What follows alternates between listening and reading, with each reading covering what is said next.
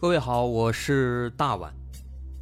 我们的《绝密档案》在喜马拉雅已经陪大家走过了一年多的时间，一年多的时间，我们更新了一百多期节目，在这一百多期的内容里，我们讲述了各种各样的怪奇事件。那在今后呢，我们也想尝试去做更多的其他类型的内容，比如一些自然怪象，比如有一些名人的黑幕。或者说是黑帮的发迹史，亦或是各种悬疑大案，以及更多的其他题材的探索。针对这些内容，目前我们也已经有了一个大概的规划。我们将会把这些内容做一个大概的整合，放在之后我们即将推出的一个新的专辑当中。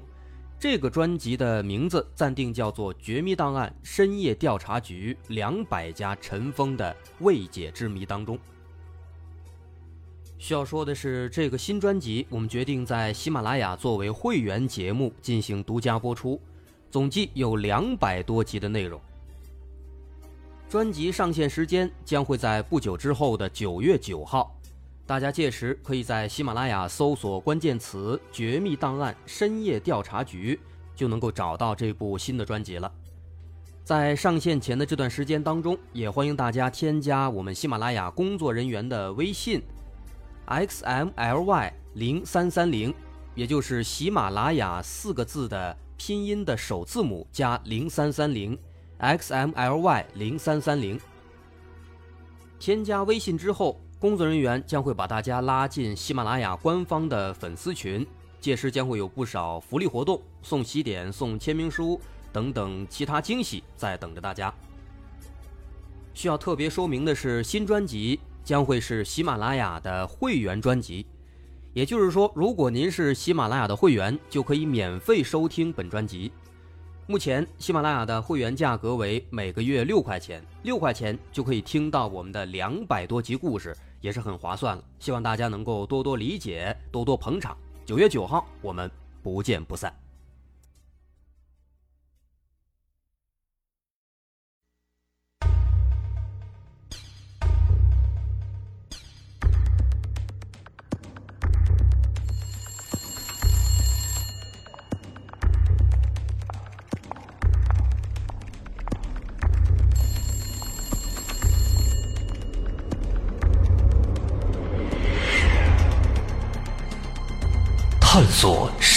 实真相，搜寻幕后真凶。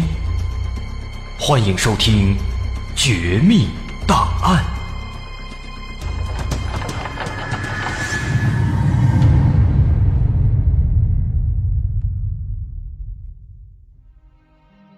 欢迎收听《绝密档案》，我是大碗。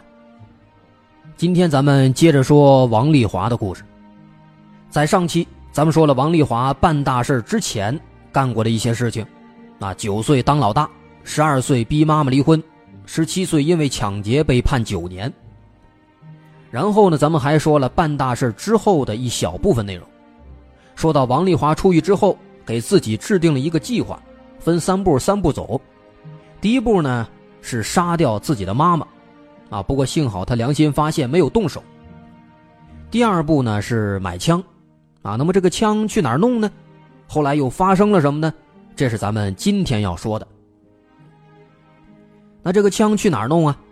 当时啊，王丽华首先想到的是一些深山老林，因为这个深山老林里边有很多猎户，他们应该有一些枪，比如猎枪之类的。于是呢，王丽华就叫了几个在监狱里边认识的狐朋狗友，一块就来到了河北涞水的野三坡。哎，这个野三坡这个地方。是个很不错的景点，应该有朋友都去过。在这儿呢，他找到了一个老猎户，花了三百块钱从人手里买了一杆旧猎枪。可是，一把猎枪那肯定不够啊，所以后来通过这个朋友介绍，他又跑到了东北，买到了更多的猎枪。不过，拿到这些猎枪之后啊，他很快又发现了一个问题，发现这些猎枪威力太小。如果拿这些枪去抢银行，不但是目标大，而且威力不足，很容易失败。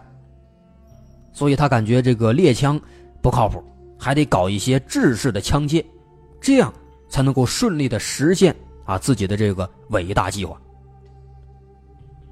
后来在二零零三年三月，为了寻找这个制式枪械，王丽华单枪匹马来到了贵州的松桃县，买了三把仿六四手枪，还有三发子弹。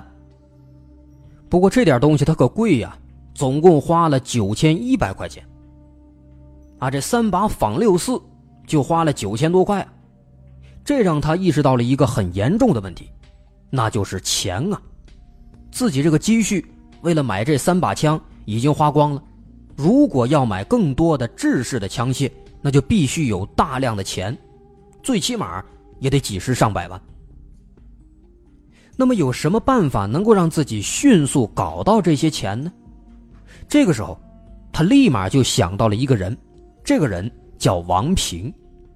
啊，当然这个王平是化名，具体叫什么，咱们还是最好不要透露。那么这个王平他是何许人也呢？哎，咱们得专门介绍一下。说当时这个王丽华刚出狱的时候啊，他的几个朋友带着他呢到一个高档酒店给他接风。在这个酒店里边，他们偶遇了几个西装革履的年轻小伙子。当时这几个年轻小伙子一下来，啊，王丽华的一个朋友，外号叫六哥，他就马上站起来跟这几个人打招呼。但是看到这个六哥打招呼啊，那几个人里边领头的那个小伙子，他就很傲慢的光点了一下头，也没说话。不过他没说话，这六哥得说呀，要不就尴尬了。哎，他就介绍，啊，指着旁边这个王丽华，说这个王丽华是自己的朋友，刚出狱。哎，结果这个领头小伙子听了以后啊，不屑一顾，很轻蔑的说：“哈，不就是抢了两万块钱吗？算个球啊！要是早点告诉我，我跟公安局长打个招呼，一下子把你捞出来了。”哎，王丽华一看他这做派，哎，再一听说这话，心里边是非常不爽。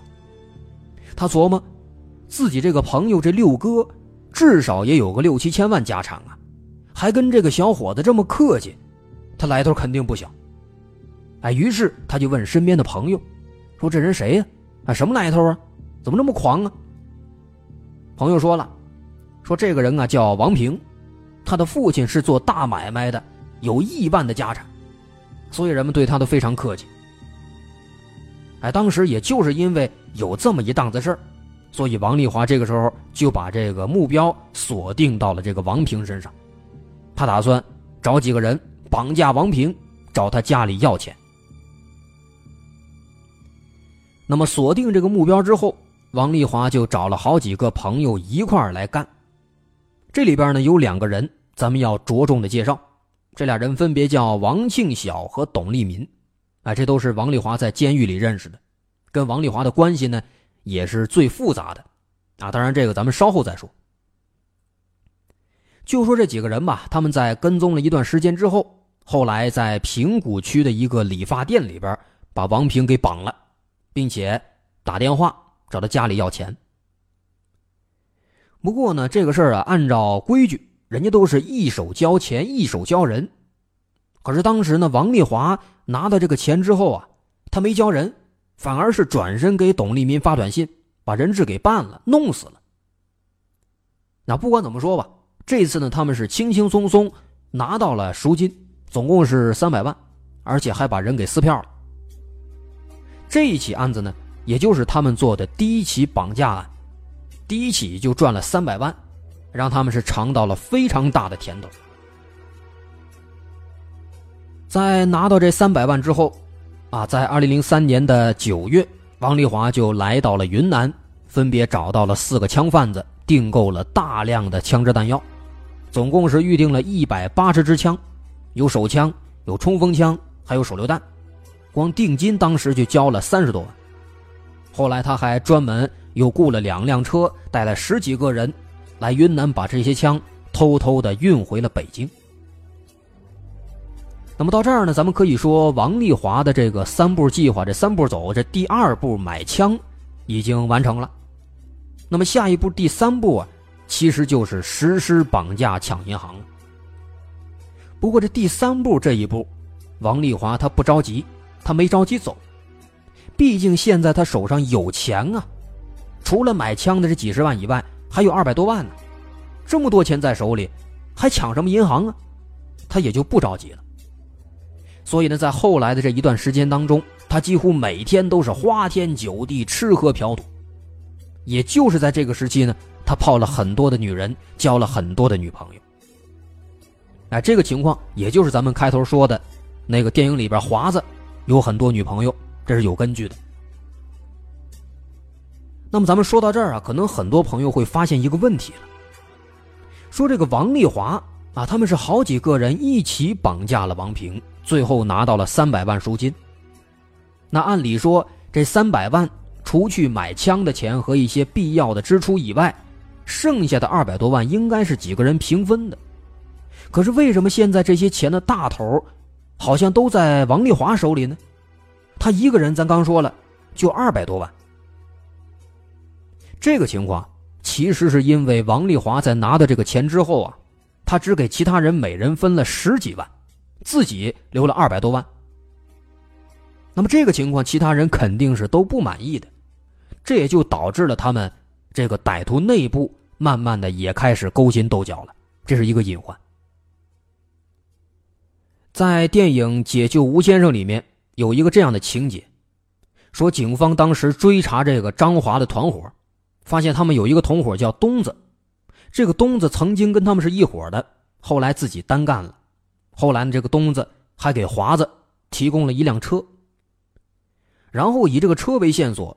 警方就去抓这个东子，哎，后来抓住之后啊，东子就对警方说：“不是我告诉你啊，华出门随时在手雷，随时准备跟你们同归于尽。如果你们遇到他，直接毙了得了。”别废话，这东子想我们直接毙了张华。这里边这个东子的形象啊，其实很大程度上是来自董立民。咱刚提到那个董立民，这个董立民当时就是第一个被抓的，哎，当时被抓之后，他说的也是这番话。当时的情况呢是，董立民把所有的责任全都推给了王丽华，而他之所以这么做这么说，一方面跟电影里警察说的一样，华子一死，东子的罪行就死无对证了；另一方面呢，也是因为他们和王丽华之间这个矛盾其实是非常深的，他们也特别希望王丽华死。那包括在电影的后半部分，其实也体现出这个情况了。当时电影里是这么演的，说那天呢，华子出门去取这个赎金，但是眼看快九点了还没回来。其实呢，他是被警方抓起来了。啊，当时吴先生就对绑匪说：“你们就不怕华子拿了钱不回来吗？”我还真不怕告诉你，就算他回来了，分钱的时候也得先动手杀了我。苍哥，你想多了吧？也说不定我先动手杀他。这个情况就说明他们绑匪之间，其实也是互相尔虞我诈、勾心斗角的。这个苍哥这个形象啊，我们猜测他这个形象应该就是取自于王丽华的另一个同伙，咱们刚说的那个王庆晓。因为王庆晓这个人，后来王丽华对他是做了一番评价。王丽华说，他是山里的孩子，属于比较狠的那种人，可是我从来没把他当朋友。因为在我眼里，他特别自私，只顾考虑自己，不顾任何人。不出意外的话，我感觉我们在一起作案，见了钱之后，他肯定把我杀了。那么从王丽华的这番评价，我们再结合电影里苍哥这个人，我们可以猜测，他的原型有可能就是王庆祥。哎，这是这个电影里边跟现实当中的两个人物的对应关系。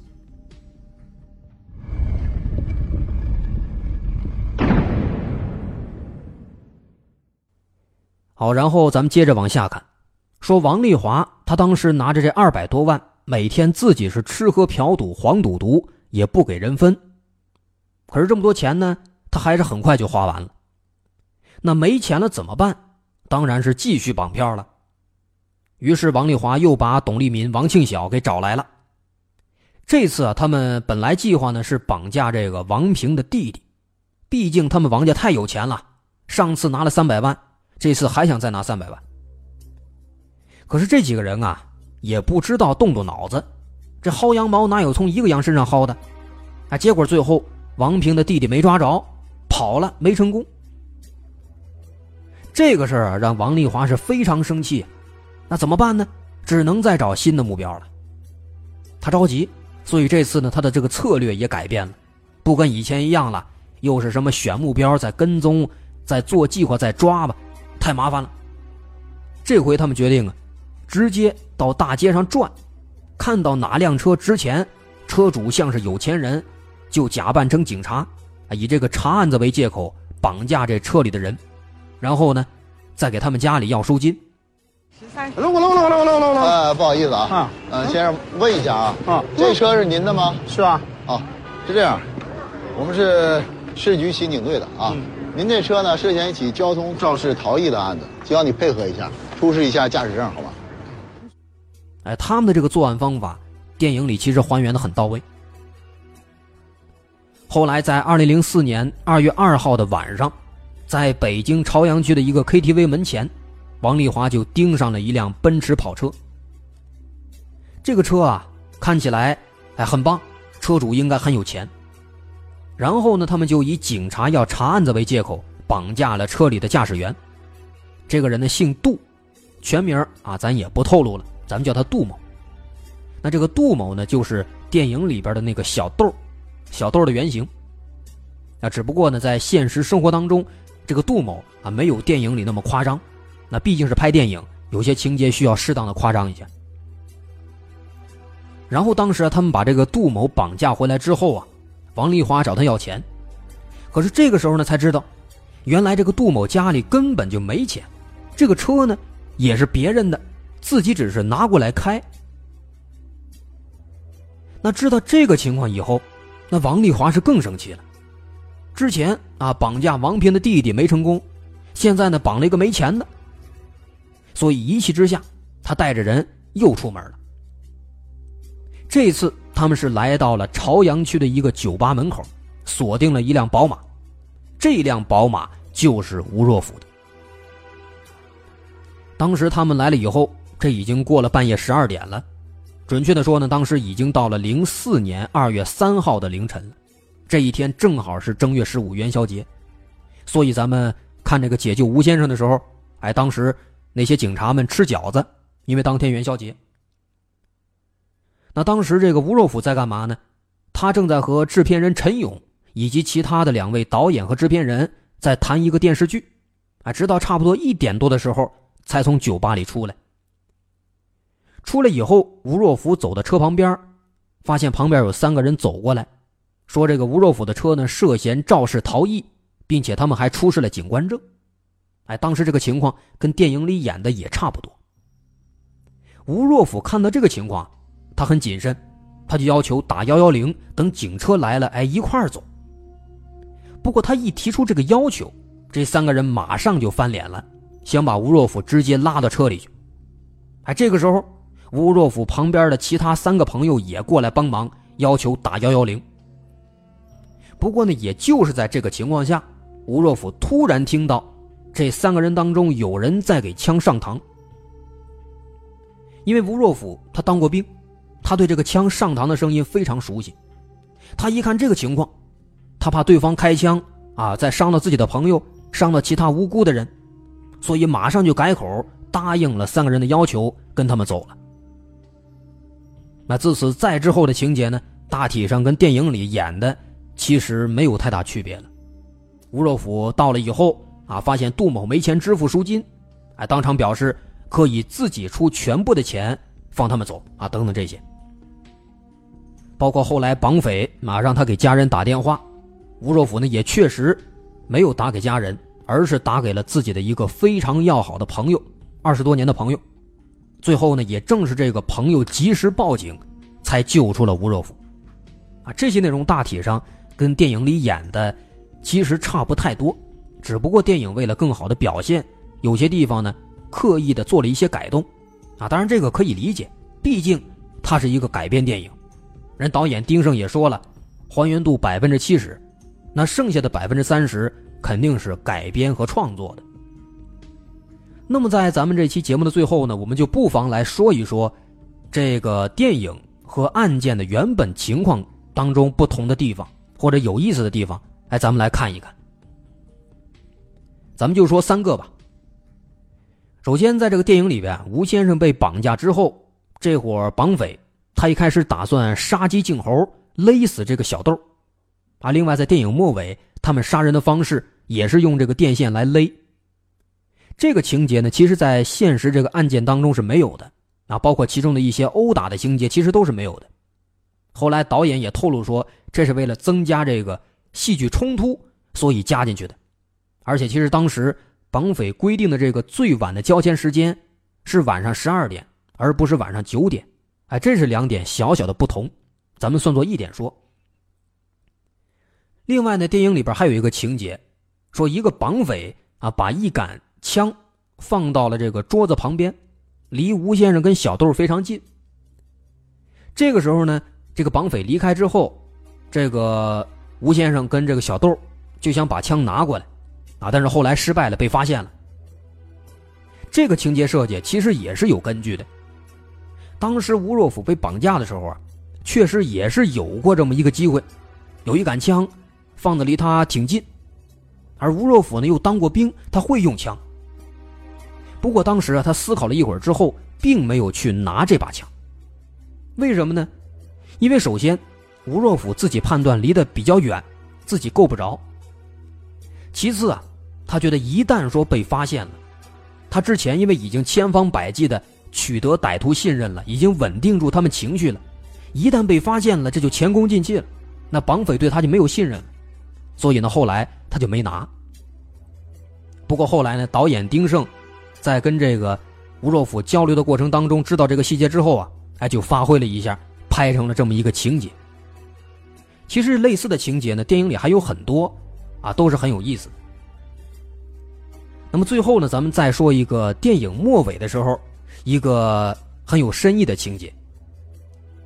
在这个电影最末尾，啊，有这么一个场景，华子就是张华，临枪毙之前，吴先生来看他。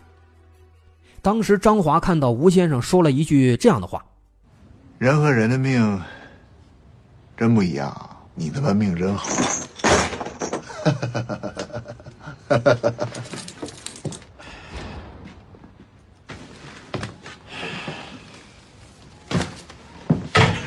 对，我命好。然后他转身从后边拿了一篮苹果，放到了张华的脚下。然后屏幕黑了，电影结束了。那么这篮苹果用意何在呢？哎，我在看这个豆瓣的评论区里边，有很多人在问。有人说啊，为什么放苹果啊？这是暗示这个张华自食其果。电影里有很多情节说，这个张华杀人之后，把人埋到苹果树下边。还有人说呢，说因为整部电影很多地方都跟苹果有关系，比如电影当中吴先生被绑架之后，跟张华说想吃苹果，哎，张华第二天让人买了一袋。再比如张华杀人之后会把人埋在这个苹果树下边，因为出现了很多次苹果，所以最后呢用一个苹果来结尾。另外还有人说啊，说这是导演安排的一种其实不恰当的一种前后呼应，甚至还有人开玩笑。说这个电影是苹果公司投资的，所以呢有很多苹果出现啊，等等等等。其实这些说法啊，也都对，也都不对，因为这个情节呢，其实在原本的案件当中也是有原型的。真实情况呢是这样的：吴若甫当时被绑了以后啊，晚上想抽烟，睡不着觉啊，但是呢几个绑匪的烟都不是他爱抽的那个牌子，最后呢就没抽。那后来第二天白天，王丽华专门出门给他买了一盒他爱抽的这个烟。那后来，在这个王丽华临枪毙之前，吴若甫想到这个事儿了，他就想给王丽华送一条他喜欢的烟。啊，不过非常可惜，他跟警方说了这个情况之后啊，警方说没必要，没让他送。那么吴若甫当时为什么要在他临死之前给他送一条烟呢？后来吴若甫说了。他说：“哪怕你有一点很小的善意，也应该是有回报的，因为当时王丽华肯帮他去买烟，这说明王丽华还是有一丝善心的，啊，只不过呢，最后这个烟他没送成，这对吴若甫来说是一个小小的遗憾。那么当时导演丁晟在知道这个情况以后啊，就用苹果代替了这个烟，在电影里帮他把这个愿望给实现了。这也算是这个电影里边很温暖的一件事情。另外，对于这个案子，其实，在现实当中还有一些比较尴尬的事情。说，其实啊，当时这个案子发生之后啊，当时零四年，啊，很多媒体、很多人对这个案子呢，都是采取一个否定的态度。他们感觉啊，这是吴若甫在给自己炒作。啊，当然，咱们现在知道了，这确实是当时发生的一起惊心动魄的一起真正的案子。而在案发十一年之后，我们也很幸运。看到了由这起案子来改编的这么一个非常不错的电影，那不知道通过咱们这两期的讲述，大伙有没有兴趣再回去看一遍，或者是没有看过的朋友想去看一看。好，今天咱们的绝密档案就说到这儿，我是大碗。如果您喜欢我们的节目，欢迎关注我们的微信公众号，在微信搜索“大碗说故事”就能找到了。